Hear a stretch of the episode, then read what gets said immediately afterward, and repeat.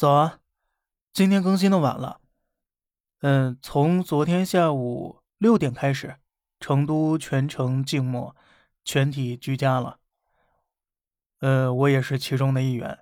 那今天是安安静静的待在家里。呃，在网上看到一位博主的话，挺有道理的，您也听听。现在你连菜都抢不到了，你却相信共存后你能抢到床位。现在你连专家号都挂不上，你却相信共存后你能抢到呼吸机；现在你连小区居委会主任都叫不动，你却相信居家隔离病情恶化后救护车能够随叫随到；现在连你邻居的家暴你都不敢管，你却相信自己有勇气敢管他居家隔离时到处乱窜。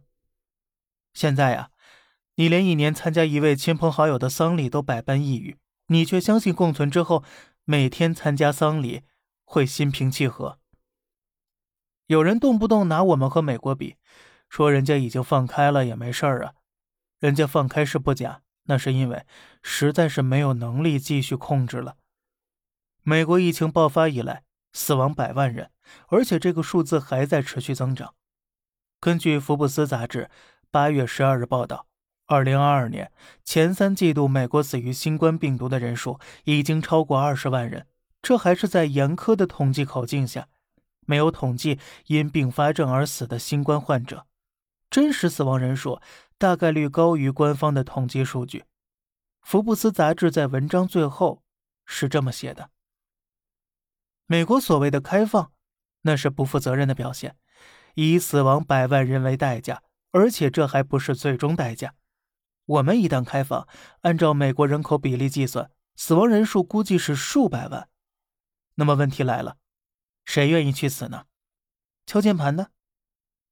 我在想，那些口口声声质疑国家政策、喊着要躺平、要求和病毒共存的人，你们真的做好准备了吗？你们愿意成为那好几百万吗？